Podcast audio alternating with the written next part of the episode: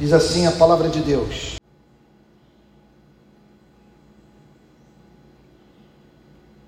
Contou esta parábola para alguns que confiavam em si mesmos por se considerarem justos e desprezavam os outros. Dois homens foram ao templo para orar. Um era fariseu e o outro publicano. O fariseu ficou em pé e orava de si para si mesmo, desta forma: Ó Deus, graças te dou, porque não sou como os demais homens roubadores, injustos e adúlteros, nem ainda como este publicano jejuo duas vezes por semana, dou dízimo de tudo o que ganho. O publicano, estando em pé, longe, nem mesmo ousava levantar os olhos para o céu, mas batia no peito, dizendo: Ó oh Deus, tem pena de mim, que sou pecador. Digo a vocês que este desceu justificado para a sua casa, e não aquele. Porque todo o que se exalta será humilhado, mas o que se humilha será exaltado. Pai Santo,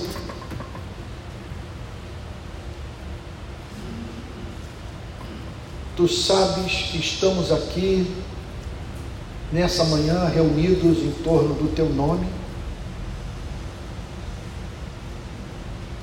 porque fomos levados pelo Espírito Santo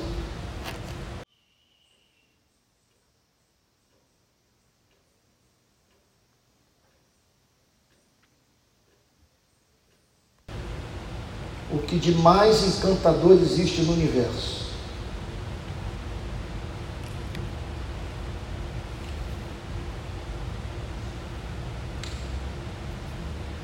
Senhor, saber que existe um ser independente, autoexistente, imutável, infinito, único, e que é misericordioso, longânimo, gracioso e santo. e que enviou o seu Filho, movido pelo mais ardente amor pela sua igreja para redimir o seu povo. Senhor, nós não encontramos no universo nada mais fascinante. Por isso estamos aqui para prestar ao Senhor o culto que te é devido.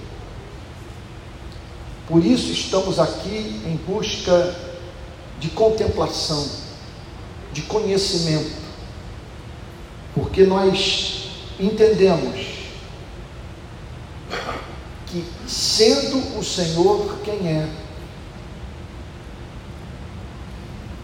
é boicote contra a nossa felicidade não buscar a Sua presença.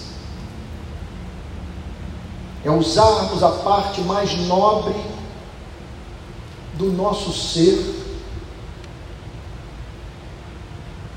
de modo pecaminoso. Como podemos aplicar a nossa mente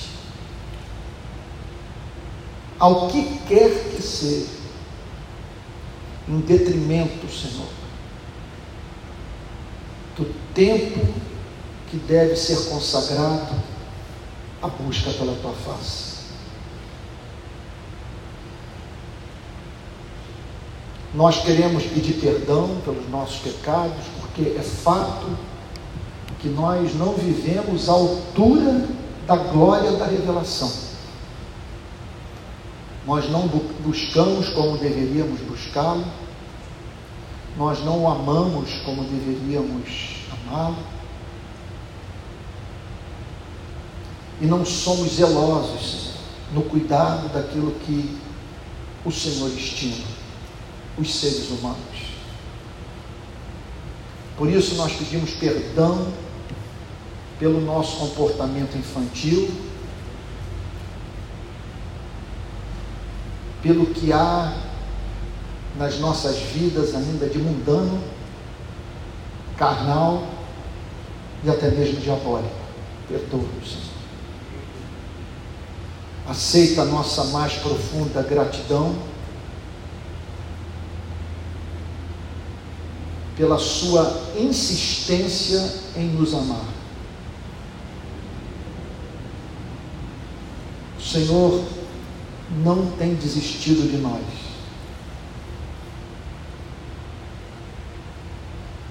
Quando olhamos, Senhor, para as mortes que houve nesses dois anos,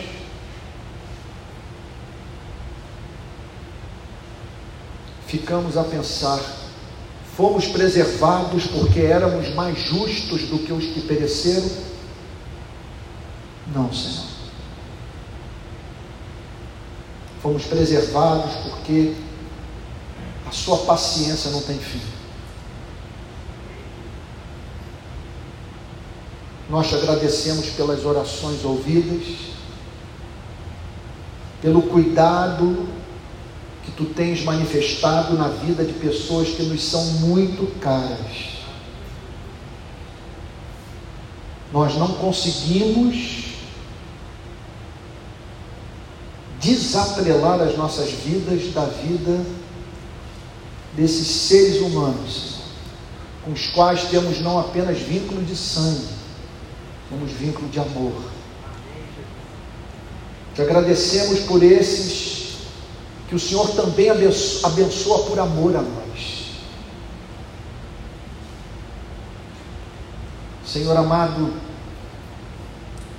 visita nessa noite, nessa manhã os abatidos, os sobrecarregados de culpa, de preocupação, de medo. Visita aqueles que perderam o encanto pela tua palavra que não oram mais, que não sentem mais deleite na comunhão dos santos. Sopra sobre o vale de ossos secos, Senhor, é o que nós te pedimos. Nós rogamos a Ti pelos enfermos, que o Senhor os cure, que o Senhor use o espinho da carne para a sua santificação. E rogamos, que o teu espírito testifique com o coração dos teus filhos que esses pertencem a ti. Senhor amado, e agora que tua palavra vai ser proclamada, nós pedimos a ti entendimento, aquela obra de iluminação do Espírito, mediante a qual somos capazes de enxergar o sentido mais profundo da verdade. E mais do que isso, provar do seu poder transformador no nosso espírito. Que o Senhor nos conceda espírito de sabedoria. Que o teu espírito fale conosco, porque estaremos a partir de agora meditando sobre uma das parábolas mais importantes das Sagradas Escrituras.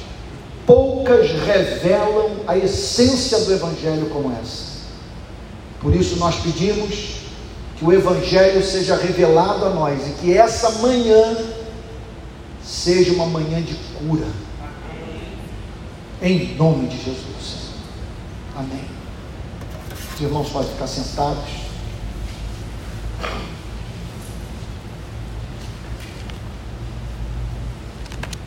Lucas, capítulo 18, versículo 9. Jesus também contou esta parábola para alguns que confiavam em si mesmos. O que, que significa confiar em si mesmo nessa passagem?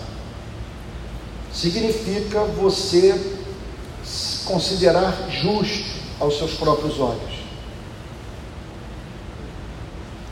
De você olhar para os dez mandamentos, por exemplo, e eles não o abalarem, de você julgar que é capaz de passar pelo crivo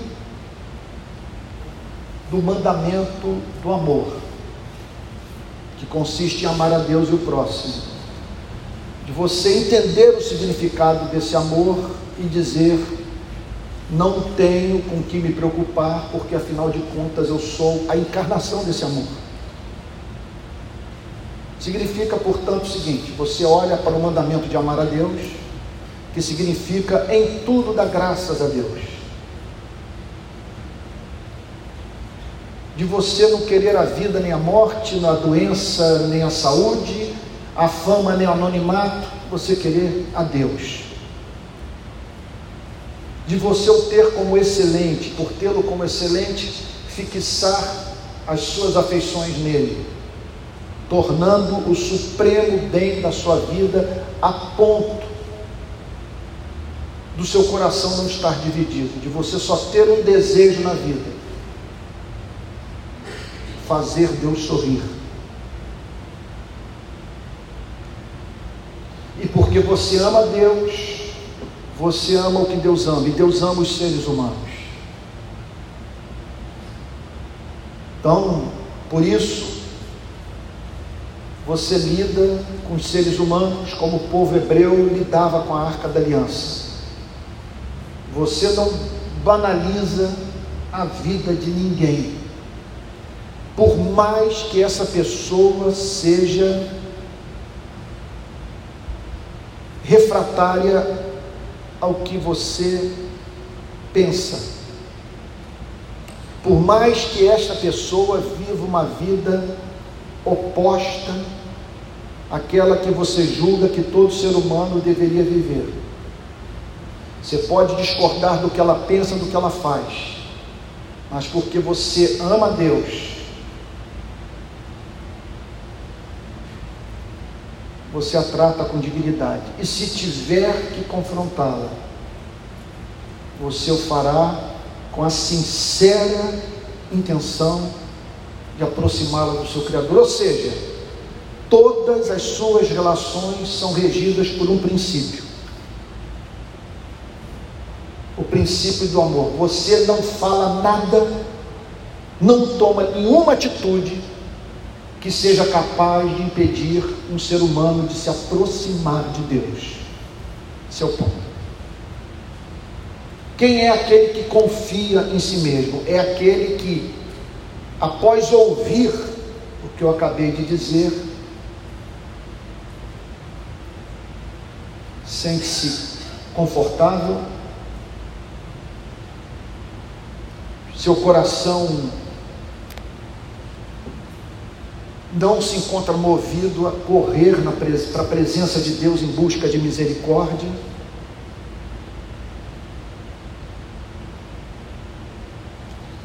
Então, você, por confiar em si mesmo, acredita que é capaz de apresentar a oferta das suas boas obras a Deus e Deus se sentir na obrigação de ouvir sua oração, de abençoá-lo, de o introduzir no seu reino, porque afinal de contas você é impecável.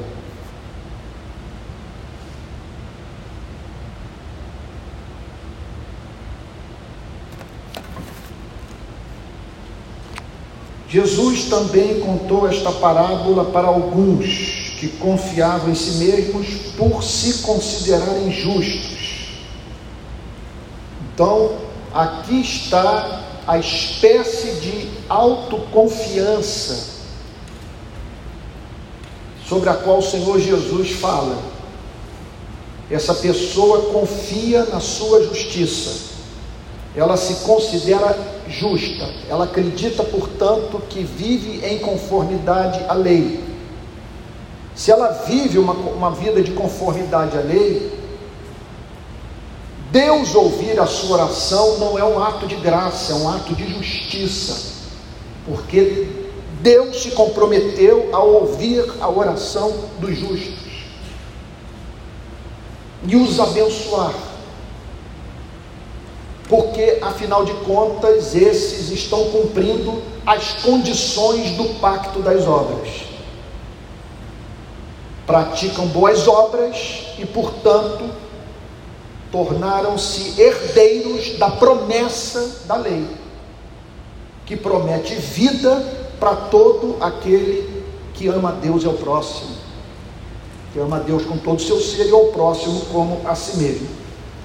O que Jesus está dizendo é que é impossível você desenvolver esse tipo de mentalidade. É, meu Deus do céu, isso é de um valor impressionante. Impressionante.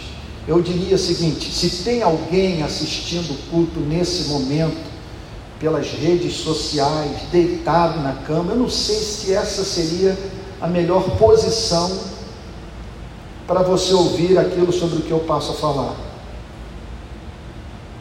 Eu diria que seria bom que a sua postura física fosse condizente com a importância desse momento. Que a sua postura física o ajudasse dentro de casa, mesmo na intimidade do seu lar. Não vou dizer que indumentária você deve usar dentro de casa, mas alguma coisa que estimulasse a sua mente a pensar. Alguma coisa que não distraísse, alguma coisa que se, se traduzisse num gesto de respeito. Eu não estou querendo ser legalista com relação a isso. Mas o fato é que ah, nossa postura física deve seguir aquilo que nós pensamos e sentimos. Deus quer que eu esteja sendo claro. O que o Senhor Jesus está dizendo é que não há, eu nem sei por onde começar, porque vem tanta informação à cabeça, eu não tenho todo o tempo para falar tudo que se poderia falar sobre, por confiarem, ou por se considerarem justos e confiar em si mesmos, desprezavam os outros. Vamos parar para pensar nesse ser humano que despreza o próximo.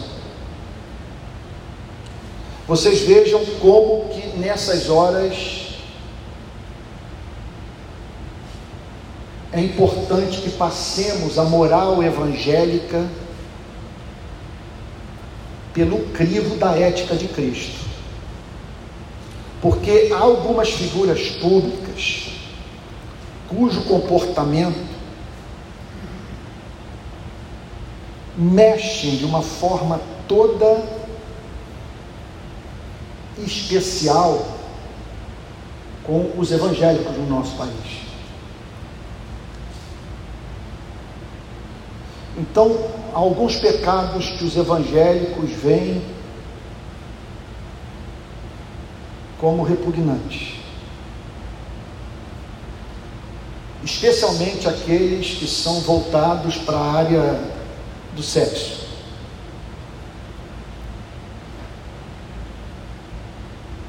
Agora permitam-me lhe dizer uma coisa.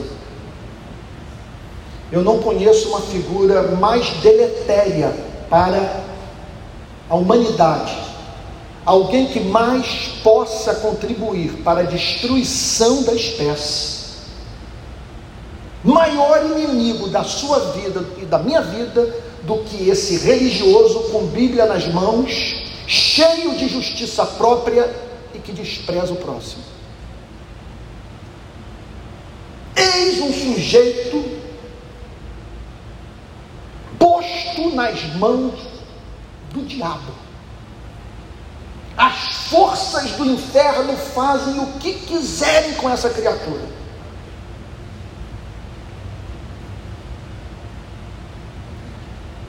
E por que esse comportamento? Observe que o Senhor Jesus está falando de uma patologia espiritual e moral produzida pela instituição religiosa.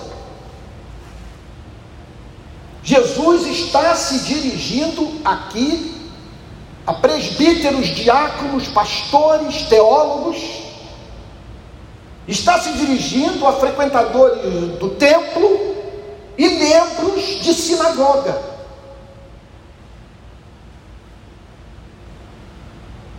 Você pare para pensar no que significa você lidar com alguém que o despreza em razão das suas limitações morais das suas fraquezas,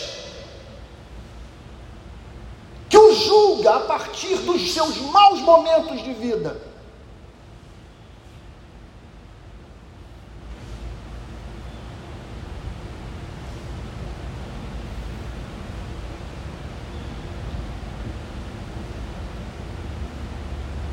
Não é que essa pessoa discorde de você com a Bíblia nas mãos, ela quer a sua morte. Ela o despreza, ela perdeu de vista a sua humanidade.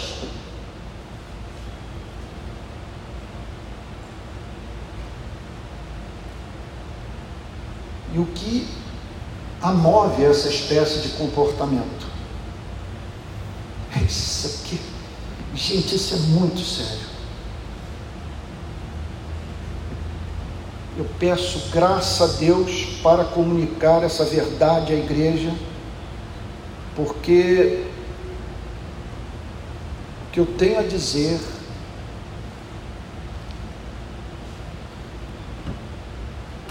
é algo que eu passei a enxergar com um homem chamado Jonathan Edwards,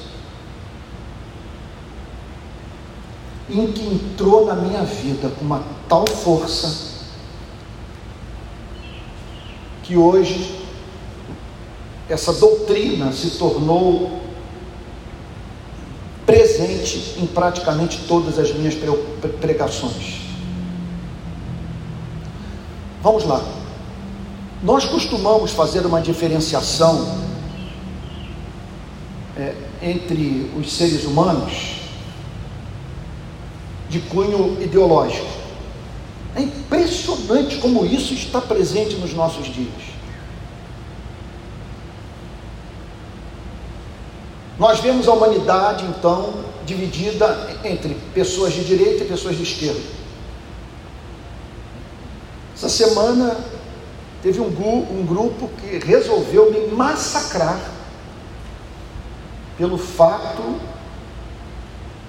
de eu não ser marxista de eu ser a favor da economia de mercado e de julgar que os seres humanos devem se considerar livres para sonhar, para empreender e colher os resultados do suor do seu rosto. Embora condene a acumulação de riqueza e a incapacidade dessa sociedade se tornou opulenta, de dividir com os que ficaram para trás a riqueza amealhada. Então, nós fazemos essa divisão, esquerda e direita. Fazemos também divisões em relação à orientação sexual. Também pensamos em termos de luta de classe. Um é o oprimido, o outro é o opressor. Sangue. Um vem de um tem uma origem é descendente de povos mais frios, é, é, assim emocionalmente mais controlados, e outros vêm de regiões do planeta onde as pessoas costumam ser mais sanguíneas, mais apaixonadas, mais espontâneas na forma de falar. Mas, gente,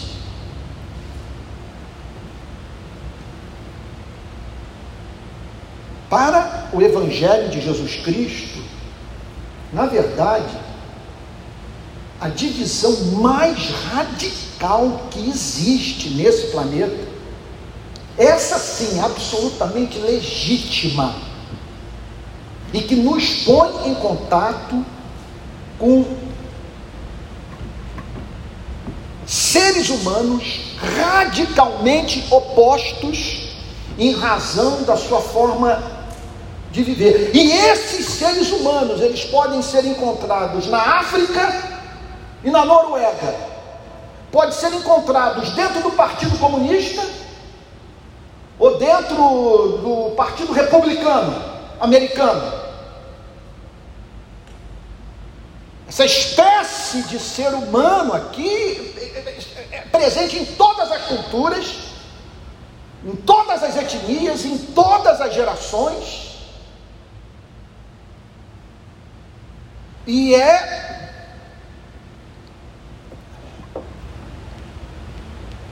Meu Deus, é o que realmente faz com que os seres humanos sejam distintamente, radicalmente diferentes uns dos outros.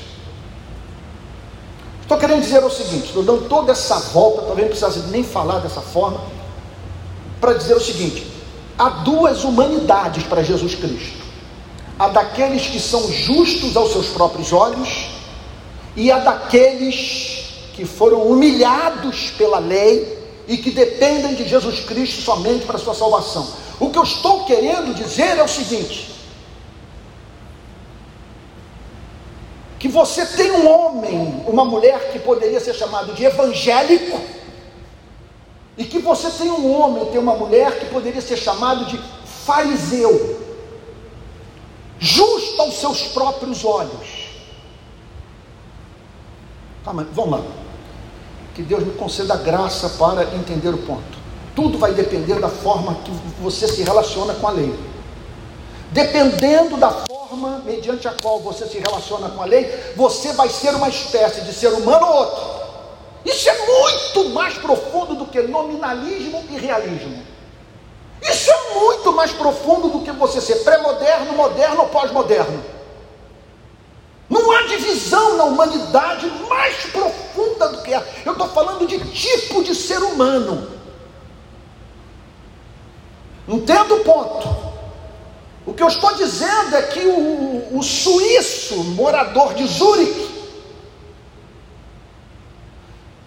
não é tão diferente do aborígene quanto o justo aos seus próprios olhos é diferente do ser humano evangélico. Vamos lá. Tudo depende da relação com a lei. Se você olha para os dez mandamentos, se você olha para os dois grandes mandamentos do amor, se você vê Moisés descendo do Monte Sinai com as tábuas da lei e não treme, você é um tipo de ser humano. O que o caracteriza? Você não precisa de um Deus misericordioso. Você não precisa de um Deus gracioso. Você não precisa de um Deus paciente.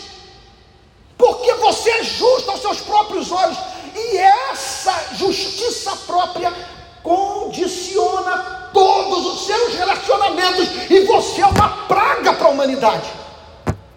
Você é um tormento. Conviver com você é um suplício. Porque essa justiça própria faz com que você se relacione com o próximo não como um igual. Porque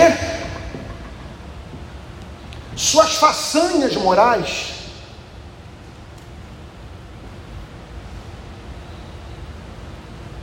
o tornaram alguém aos seus olhos, merecedor das bênçãos divinas e do respeito humano.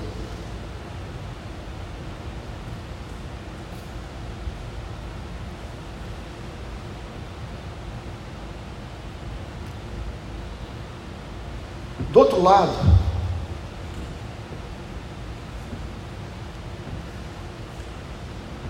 o que não é justo aos seus próprios olhos.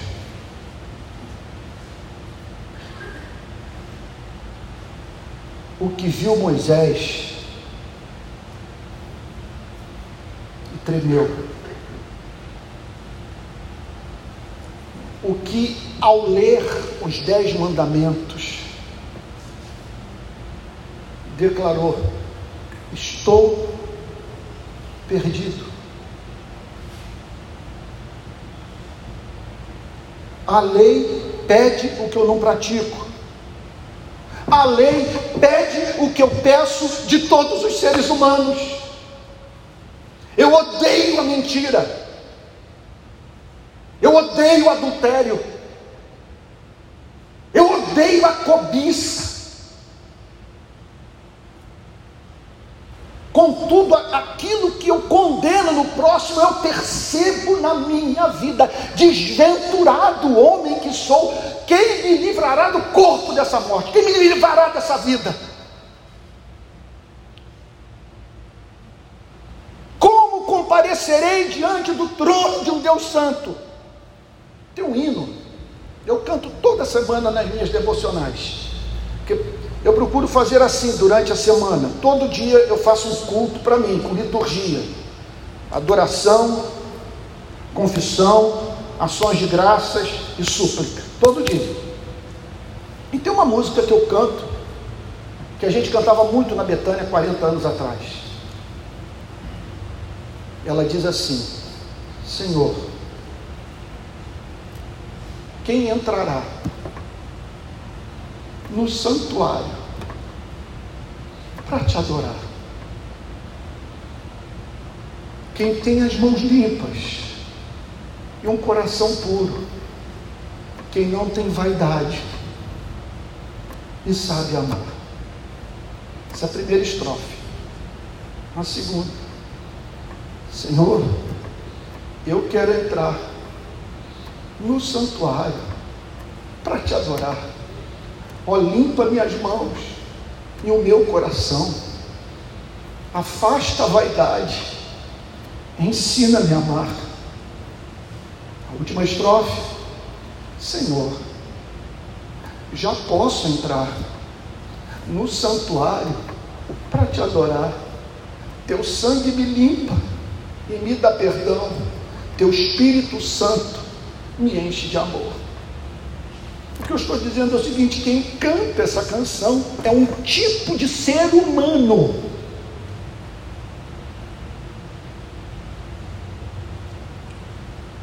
Ele não consegue desprezar ninguém porque um dia ele se viu como desprezível.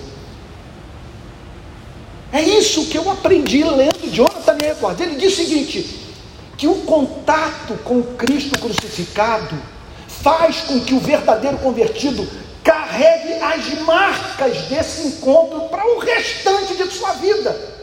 Como ele teve um encontro com Cristo paciente, ele não consegue deixar de ser paciente. Como ele teve um encontro com Cristo misericordioso, ele não consegue deixar de ser misericordioso com as fraquezas morais do próximo. Como o seu encontro foi com Cristo gracioso, ele tem tendência a tratar as pessoas com graça.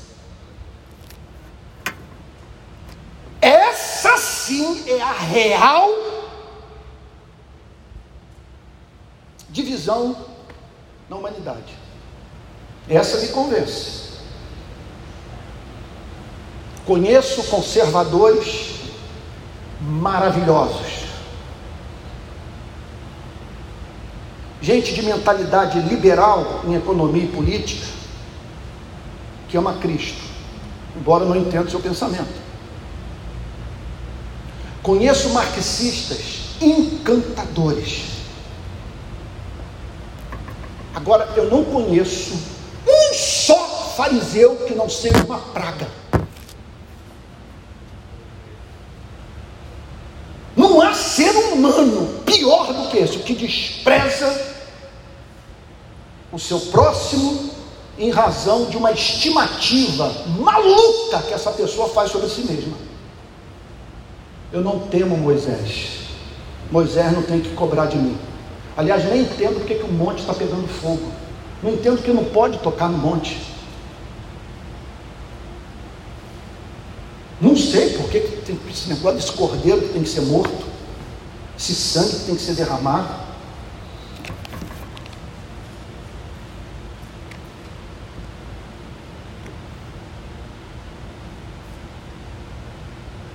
Jesus também contou esta parábola para alguns que confiavam em si mesmos por se considerarem justos e desprezavam os outros. Vamos para a parábola. Dois homens foram ao templo para orar. Jesus está falando para Israel, está falando para dentro da igreja, está falando para homens que liam a Bíblia, frequentavam o templo e sinagoga. Dois homens foram ao templo para orar. Aí o Senhor Jesus descreve uma cena do cotidiano do morador de Israel, do hebreu. Subir ao templo, e literalmente você sobe ao templo, que é em cima do, do monte, subir, subir ao templo para ali, ali, ali orar. Promessas foram feitas no Antigo Testamento para pessoas que mantivessem essa relação com o templo. Embora todos soubessem que Deus não habita em templo, quer dizer, embora isso tenha sido ensinado, que importa os adoradores adorarem a Deus em espírito e verdade. Mas o Antigo Testamento fala sobre a oração do hebreu voltado para o templo, recorrendo ao Deus cuja realidade se tornava palpável na manifestação da sua Shekinah no templo. Então, dois homens saíram de casa, pegaram seus automóveis e vieram para o templo da igreja presbiteriana da Barra da Tijuca. Um era fariseu.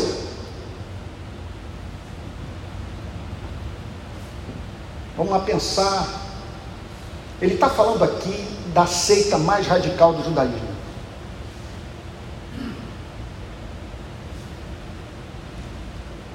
Alguns, o que eu vou falar agora talvez seja deselegante.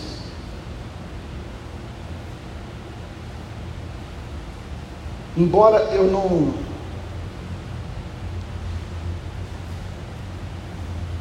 consiga chamar alguns irmãos de linha pentecostal de fariseus, conheço vários deles que são amabilíssimos. Todos nós sabemos o que, que significa ser membro de uma Assembleia de Deus. Respeito profundo, passei a vida orando com esses irmãos, mas eu não dou conta daquela ética. Eu não conseguiria jamais me tornar membro de uma Assembleia de Deus. Ah, vamos falar sobre os calvinistas.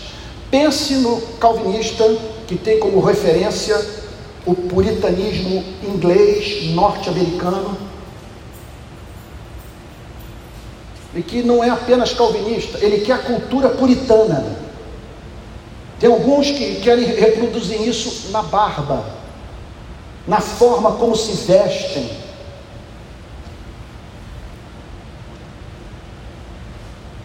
No modo de se relacionarem com a vida como um todo.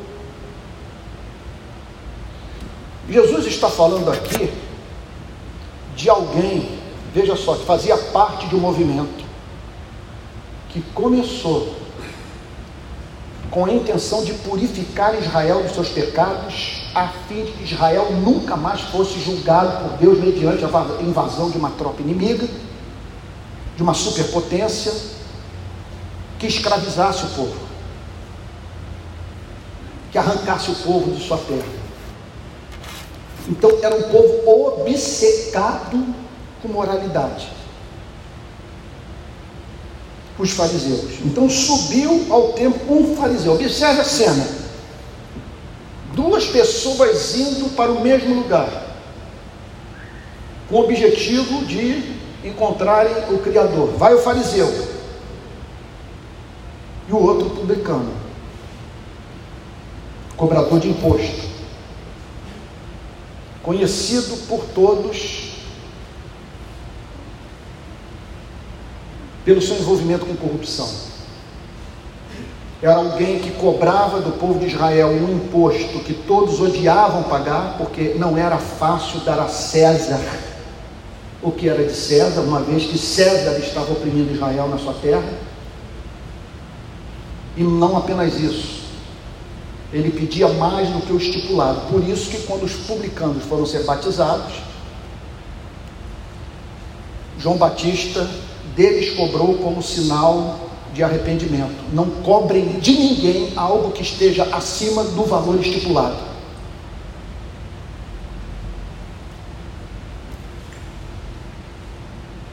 Então sobe o fariseu e o publicano. Olha a cena. As duas pessoas subindo ao templo para orar. E aí o Senhor Jesus chama a atenção dos seus ouvintes para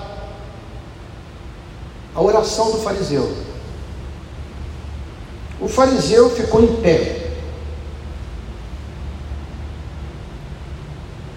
Na verdade, a história é inventada mas não há mínima dúvida que a sua matéria-prima era o que o Senhor Jesus pôde ver nos seus dias. O comportamento do fariseu no templo. Em pé, orava de si para si mesmo. Ele não estava em comunhão com Deus, estava em comunhão com seu ego inflável, inflado. O fariseu ficou em pé, orava de si para si mesmo desta forma: Ó oh Deus, observe que a ortodoxia, observe que ele acredita em Deus. Irmãos, deixa eu abrir um parênteses aqui. Ano que vem, ano de eleições. Para cada dez candidatos, nove se declararão crentes na existência de Deus, porque nenhum é louco. São raros os que são loucos de achar que podem ganhar a reeleição do Brasil professando ateísmo.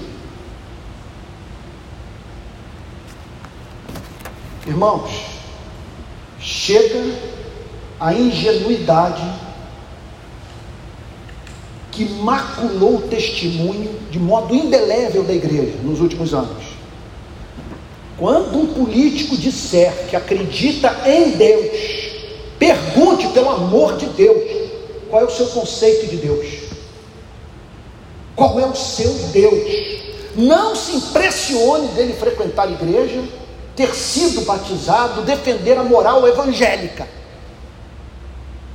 Esse tipo de comportamento, comportamento encontrado, que pode ser encontrado nessa figura aqui que o Senhor Jesus descreve como fariseu. Vocês estão entendendo o ponto?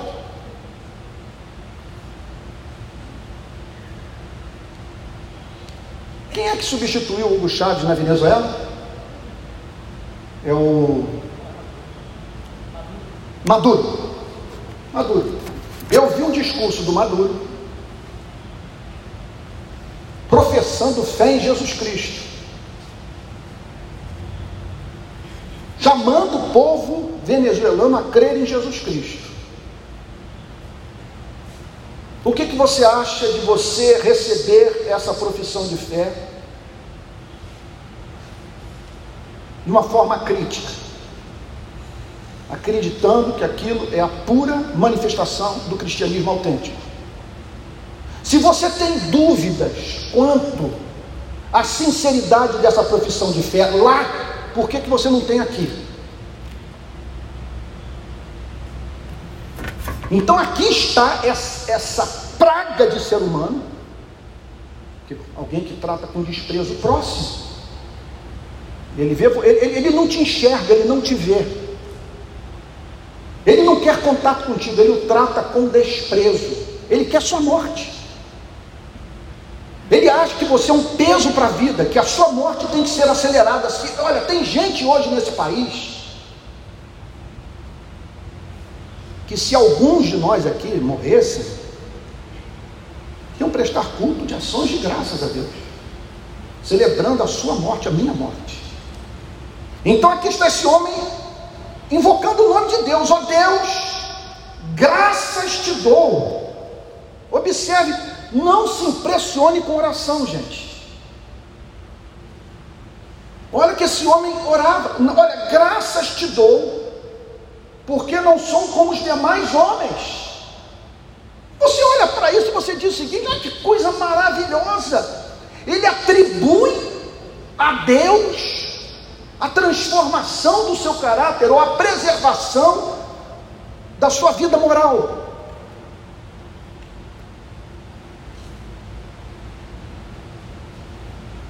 Graças te dou porque não sou como os demais homens. Aqui. Aqui acabou tudo. Aqui é o pântano da justiça própria. Porque ele dizer graças te dou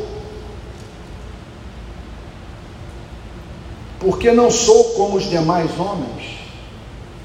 De certa forma você pode fazer essa oração.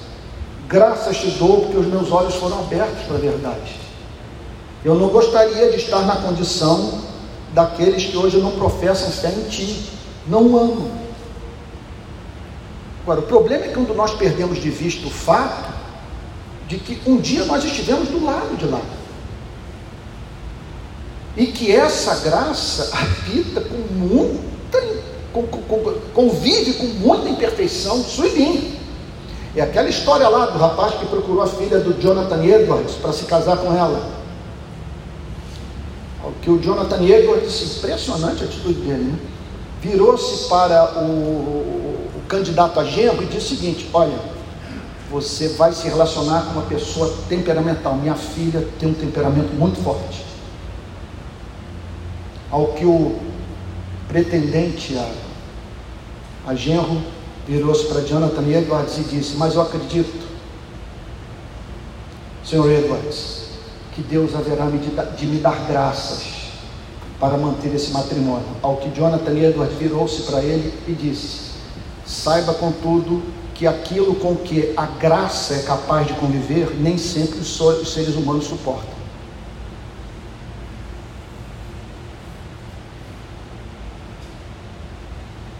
Então, esse homem perdeu de vista o fato de que ele ainda carregava dentro dele muitas das características daqueles que ele, que ele, que ele mais condenava. Graças te dou porque não sou como os demais homens roubadores, roubadores, injustos, e adúlteros. Ele está olhando para o publicano. Ele não está comparando sua vida com a do Martin Luther King, sei lá. Ele está comparando sua vida com a do publicano. Roubadores, injustos e adúlteros. Em geral, essa ética é uma ética medíocre, é uma ética limitada, reservada somente àquelas questões de natureza privada e a pessoa fica satisfeita consigo mesma. É mais ou menos a experiência de Martin Luther King batendo a porta da casa de alguém: vamos marchar? Por que vamos marchar?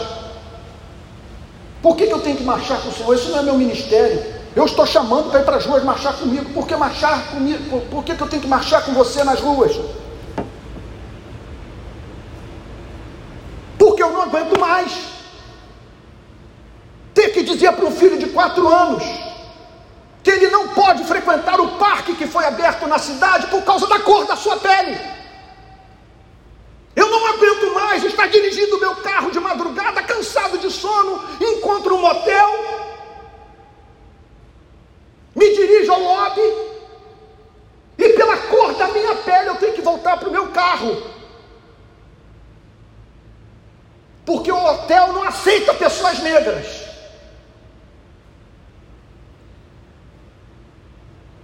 E muitos desses que não marcharam com Martin Luther King, e vocês estão lembrados da frase célebre: Não me surpreendo com o grito dos maus, mas com o silêncio dos bons.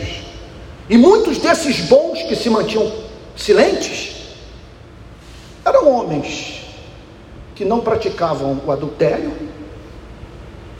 não roubavam, bons pagadores de impostos,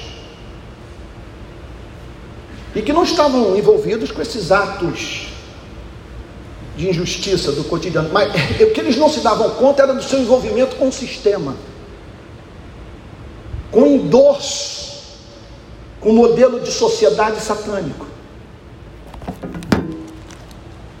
Eu diria para você o seguinte: todos nós, todos os dias de manhã, temos que acordar pedindo a Deus por sermos brasileiros, por fazermos parte da sociedade, por sermos sócios dessa companhia chamada Brasil. Fato de você ser brasileiro, de você estar vinculado politicamente a essa nação, já torna absolutamente necessária na sua vida a oração do Pai Nosso. Perdoa as nossas dívidas, assim como nós perdoamos os nossos devedores.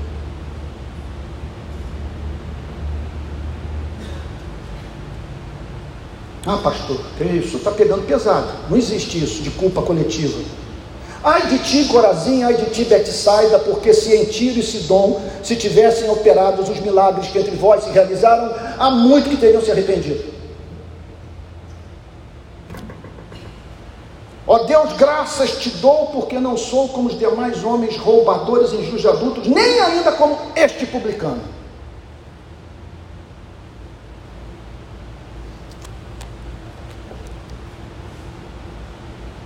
E aí, vocês vejam onde que a experiência a, da falsa conversão pode nos levar. Até que ponto uma pessoa pode chegar numa experiência espúria de conversão?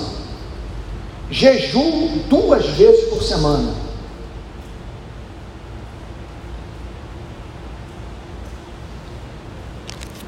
Você fica impressionado com vigília? Eu acho que se você consegue passar a noite orando, eu já fiz isso várias vezes na minha vida, sensacional. Agora, como o presbítero Tico falou, 35 anos de, como pastor dessa igreja. Estou longe hoje, depois de todos esses anos convivendo com seres humanos, de me impressionar com o fato de pessoas passarem longas horas de joelhos. Orar muito nem sempre é sinal de novo nascimento. Aqui estão os fariseus, jejuando duas vezes por semana, dou o dízimo de tudo o que ganho. Essa pessoa, você está achando aqui, talvez, Antônio, você está batendo hoje na religião mais do que Jesus Cristo? E ele aqui está dando nome. Ele aqui está dizendo aceita, onde que esses cafajestes podiam ser encontrados. É nessa seita, é nesse movimento. Cuidado com essa gente, é o que Jesus está dizendo. Jejuo duas vezes por semana e dou dízimo de tudo que ganho. Irmãos, esse sujeito ganharia eleição para presbítero fácil. Aqui está o candidato fulano de tal, que está concorrendo ao presbiterado da nossa igreja, é um homem de oração, está em todas as vigílias e, permita-me falar, é um dizimista fiel. Olha ele no templo, não sai do templo.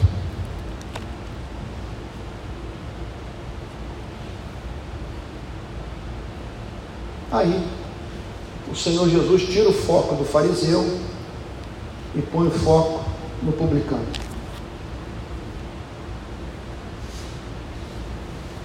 Está falando o seguinte: que Deus está observando ambas as coisas.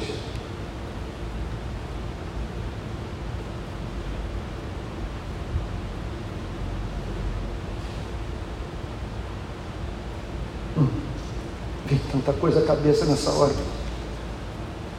O publicano estando em pé, longe, ele não ousou se aproximar do que poderia ser considerado um lugar mais sagrado. Nem mesmo ousava levantar os olhos para o céu. Está vendo esse negócio da postura física? O estado dele de alma se refletia na sua postura física. Ele não ousava levantar os olhos para o céu.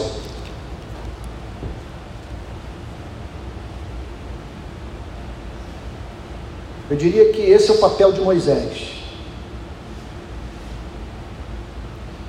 Ele enverga.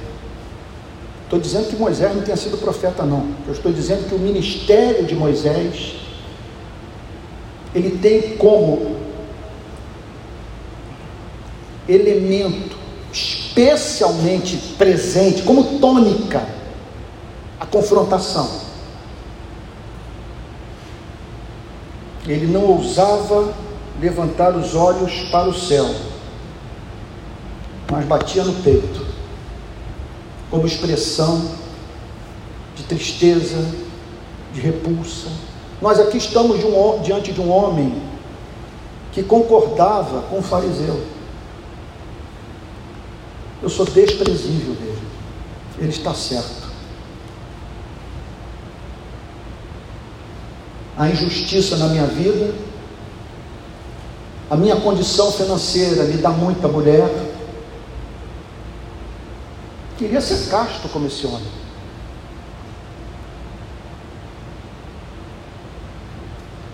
Mas eu não dou conta.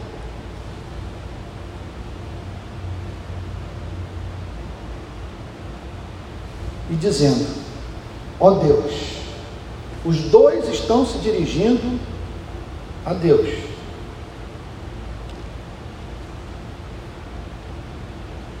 Incrível isso. Um se dirige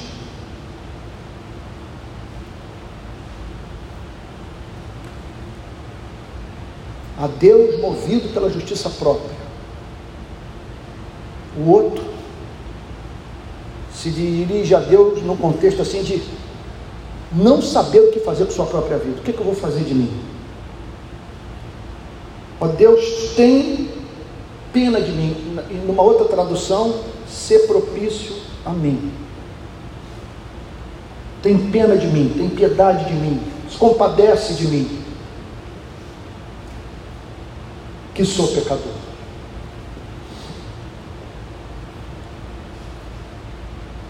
que tenho errado algo.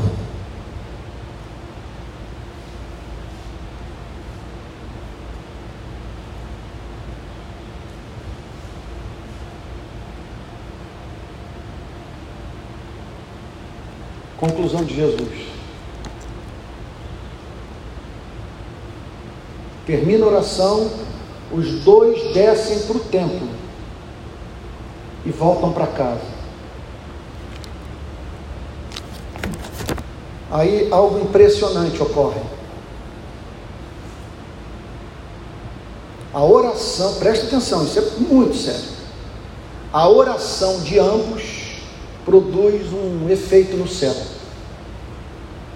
O céu dá uma resposta à oração de ambos. Jesus, o Filho de Deus, aquele que o Pai enviou para dizer para a humanidade quem é Deus Digo a vocês que este desceu justificado para casa.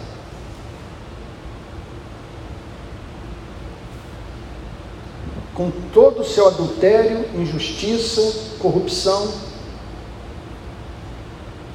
contudo, em razão do seu arrependimento, porque nós não estamos aqui perante o testemunho de alguém que se sentia no direito de ser muito mal, porque Deus é muito bom.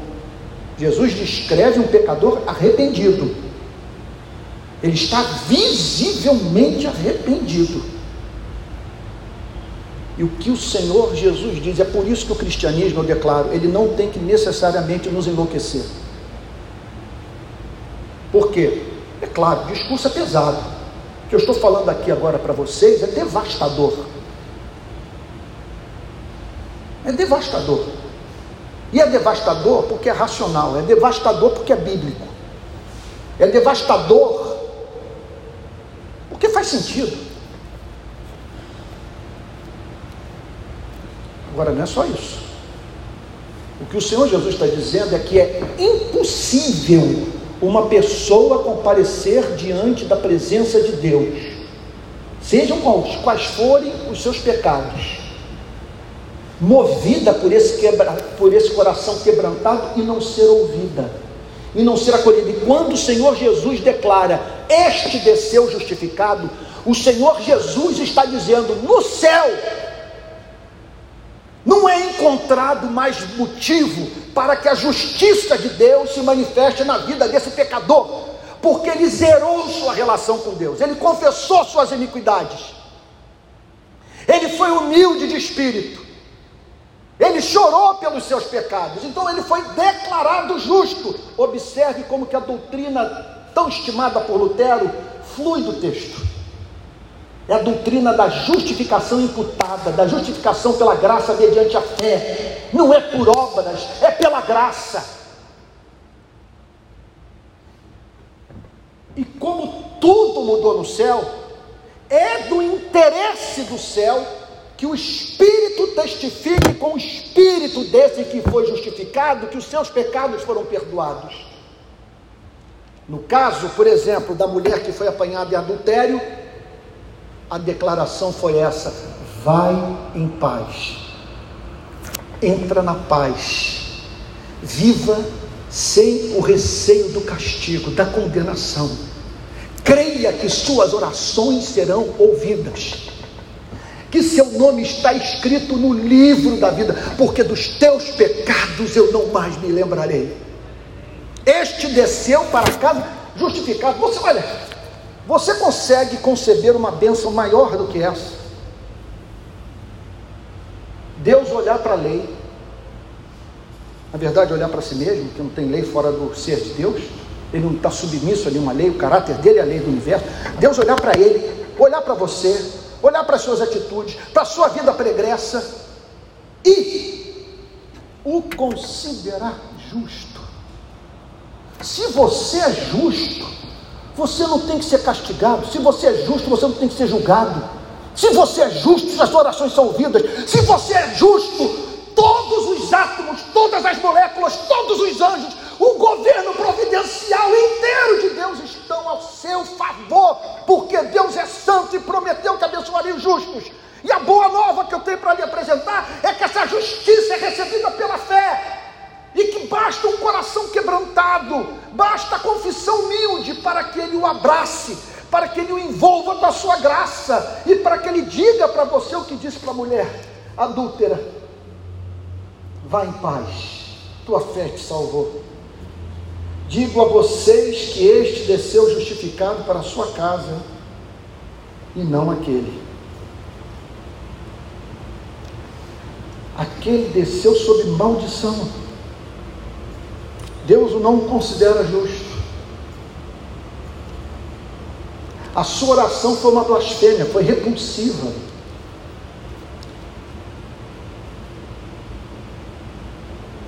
Digo a vocês que este desceu justificado para nossa casa e não aquele.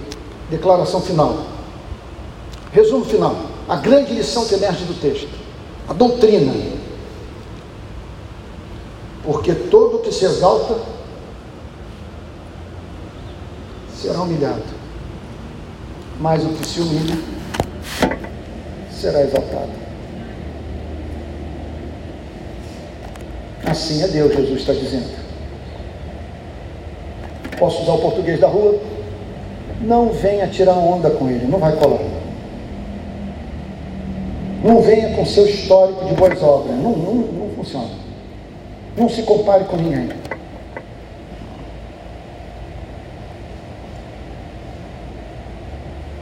Agora saiba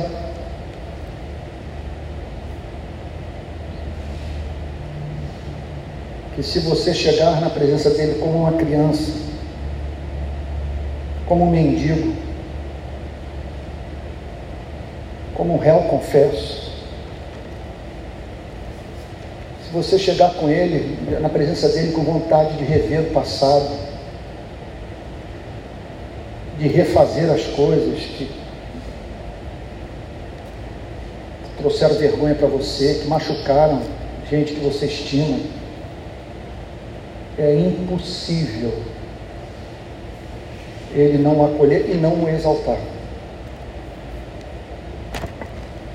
Não levar em consideração o seu arrependimento. Eu concluo fazendo uma pergunta de natureza ética para todos vocês. Preste atenção.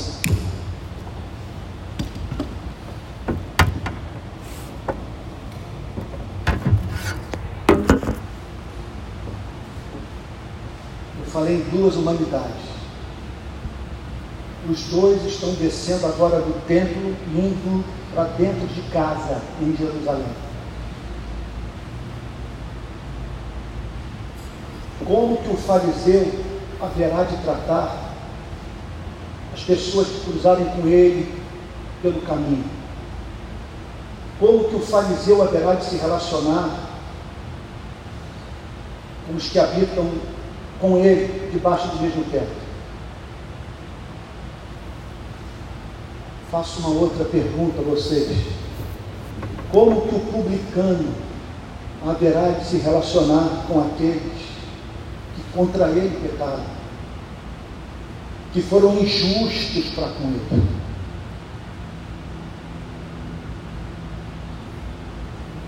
O que Jesus está dizendo é que não há como nós dissociarmos a doutrina da justificação pela fé da ética o entendimento que nós temos sobre a salvação do comportamento moral. Se somos justos aos nossos próprios olhos, isso vai se refletir em todos os nossos relacionamentos interpessoais.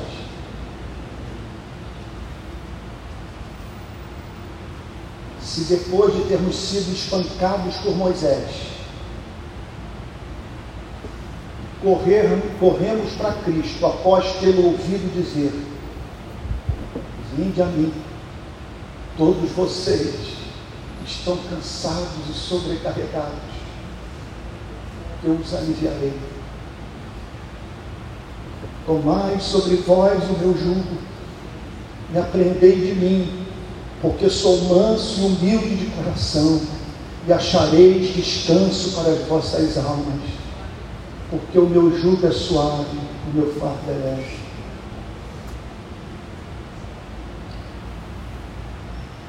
Eu concluo dizendo a seguinte coisa.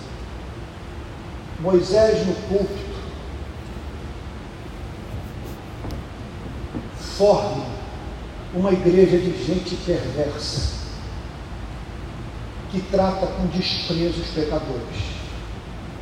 Jesus Cristo no púlpito. Forma uma igreja de gente mentalmente sadia, de gente feliz, descomplicada e que trata o próximo com graça.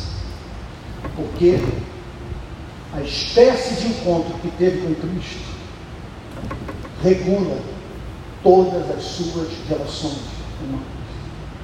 Vamos ficar de pé orar?